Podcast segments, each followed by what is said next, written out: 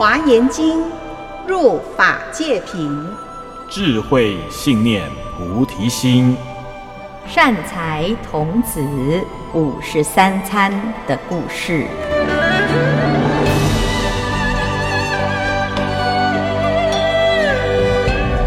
各位听众朋友，大家好，我是圆道禅院住持建辉法师。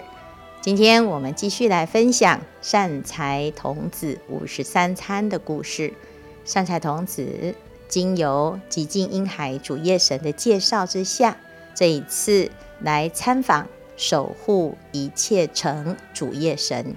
听夜神的名字就知道，这个夜神呐、啊、是专门在守护城的夜神。但是守护城是他是守门员吗？其实不是。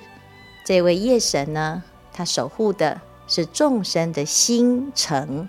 我们常常说，修行学佛就好像守进城一样，这个城里的心是城主，是王。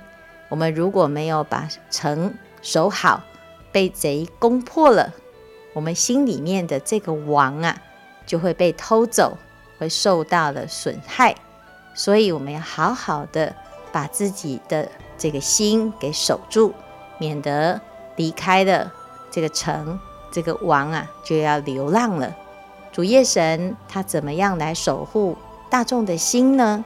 他用说法的方式来守护大众。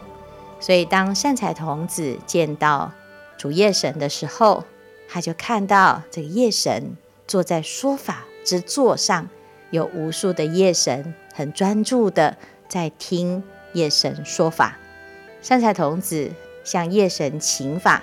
夜神告诉善财童子：“他说我得到的法门叫做菩萨甚深自在妙音解脱。那这个法门最微妙的是，他会说法无碍，他是大法师。那他弘扬佛法呢，是因为啊，他无数劫以来就不断的。”亲近所有的善知识，学习如何来弘法，因为他觉得众生的烦恼一定要从佛法当中找到解决之方，求得一切智，有智慧就能够解决所有的问题，最后得到究竟的快乐。这个主夜神他说啊，我自己过去。是怎么学习的呢？在很久很久以前，有一个世界叫做离垢光明世界。当时有一个国家叫做普宝花光国。这个国家里面呢，曾经非常的兴盛，就是有佛出世，有佛住持，所以很多人就学习佛法，而且出家众很多。但是佛法。也有成住坏空，当法准备要灭亡的时候呢，这时候啊，这个世界出现了千部的异众，就是当时的人呢，开始自己的看法啊，我执我见很重，坚持自己的看法，而且有很多的歪理，很多的邪论。那其中的修行人也有这种斗争之势。所以常常呢，不是重视修行，而是呢，在这个地方啊，产生很多的争论。那喜欢自己得到了口舌之争，而最后呢，忘记自己应该要老实修行。那佛法里面呢，其实这种讨论是要越辩越明，让自己可以了解断烦恼的方法。可是当时的人呢，因为坚持自己的见解，为反对而反对，所以呢，不但没有解决烦恼，反而增加了很多的对立跟冲突。眼见着佛法就快要灭亡了，当时有一位王，他就觉得这个再这样下去，佛法就要灭了。那应该要如何来解决呢？所以他说啊，哎，我要来发心出家。这个国王呢，发心出家。而且出家了之后呢，用自己的对佛法的见解演说妙法，让这一切的千不异众大家各执己见的，都哑口无言，所以辩才无碍，让这个佛法呢重新又再兴盛。那重新兴盛了之后啊，大家就终于明白什么是正确的佛法了。那国王在出家之前有一个女儿，这个女儿呢看到父王这么的发心，而且改变了整个佛教的命运，也改变了世界人民的命运呢，她也发心追随着王来出家，叫做法轮化光比丘尼。那这比丘尼呢，学习自己的父王。他也来弘扬佛法，发愿要守护佛法。那结果因为他的努力呢，就影响了十万位比丘尼，也一起来发心修行，发菩提心、不退转的心，而且生生世世都发愿要弘扬佛法。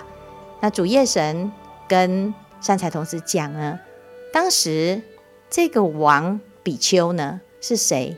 其实他就是普贤菩萨，就是我的师父。那那时候的法轮化光比丘尼，就是我自己。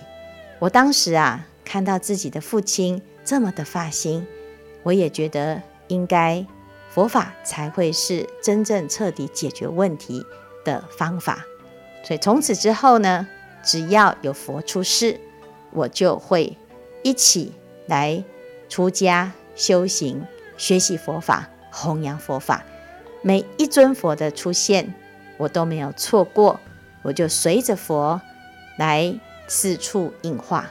从此之后呢，我就得到这个殊胜的法门，叫做甚深自在妙音解脱法门。我负责为一切无明昏暗的众生，让他觉悟，让一切众生守护星辰。这是我的法门。我们知道，在佛法里面呢，辩才无碍，弘法无碍，常常可以让很多很固执，甚至于很聪明、自视甚高的人得到降服。佛陀的弟子，智慧第一的舍利佛，他的舅舅叫做长爪梵志，就是这样子的一个例子。长爪梵志生性非常的聪明，舍利佛的妈妈也很聪明，是他的妹妹。他们年轻的时候啊，就很喜欢辩论。长爪梵志常常喜欢找他的妹妹辩论，因为他总是占于上风，每一次都会赢。就有一天呢，他突然发现，他怎么开始啊输他的妹妹？每一次辩论总是他的妹妹赢得头筹，所以他就观察这个妹妹做了什么变化。结果一观察不得了，原来妹妹呢怀孕了。他当时啊一观察就发现，嗯，一定是这个孩子啊影响的妈妈。那还没有出生的小朋友就会影响的母亲，让母亲变得更聪明。那表示这个孩子啊一定聪明无比。那我一定要趁他出生之前，赶快让自己更聪明。所以。这个长爪范志呢，就赶快出国留学，遍学十八般武艺、十八种论，把所有的大师都学了深入，而且学到呢，得到各中的精髓。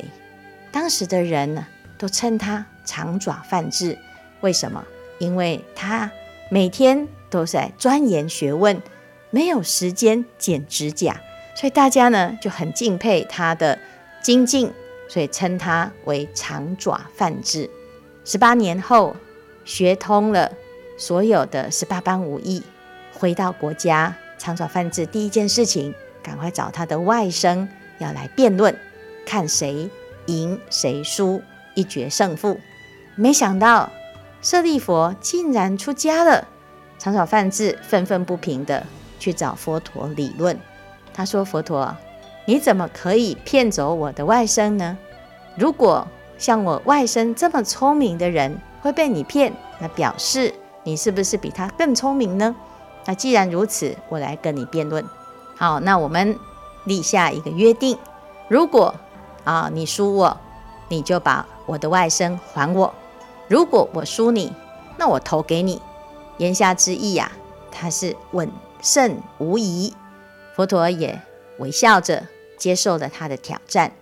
那当时要辩论呢，都要先定一个论题，因此这个长爪梵志第一件事情就先定我的理论，就是我一切法不受，意思就是你不管说什么，我都不接受，我所有的任何的论调我都不接受，这是我的理论，这是我的立场。那开始辩论呢，佛陀呢就很和蔼的、很温柔的问他：“那么我反问你，你接不接受你自己的这一个论调呢？”长爪梵志被佛陀一问，突然心里面不敢回答。我如果说我接受，那就表示我反对了自己的这个论调，因为我的论调叫做“我一切法不受”。那我又接受自己的这一个论调，表示你还是有接受，所以自相矛盾。那如果我回答我也不接受我的这个论调，那表示啊自己说了废话。你在讲一个你自己都不接受的理论，那等于是没说。所以呢，他一气之下，他说我不跟你斗了，我要走了。就走到一半呢，自己又觉得很羞愧，明明。跟人家讲的信誓旦旦，那自然输了就得要甘心受罚，因此又折返回去找佛陀。他说：“好吧，我输了啊，要杀要剐，悉听尊便。那既然我已经说过，我头要给你，那佛陀来吧。嗯，佛陀说啊，我不要你的头，但是啊，如果你这种辩才啊来出家。”一定是一个大法师的人才，所以你愿不愿意归投到佛门当中啊？常转梵志啊，当然欣然接受。从此之后，他变成佛陀辩论第一的佛弟子。佛法不在于雄辩、强辩、硬辩，佛法是用真实的道理、合理的逻辑来让我们得到彻底的解脱。认识世间的实相，所以同样的守护一切尘主业神，他如何来守住大众的心诚呢？其实他就是用弘扬佛法、讲解佛法的方式来守护着大众。这位主业神他很慈悲，他说啊，这是我的法门，当然我希望啊，你可以继续再参访。那我们这个法门呢，就讲到这里，叫做甚深自在妙音解脱。下一个法门，我们下一周再继续来分享。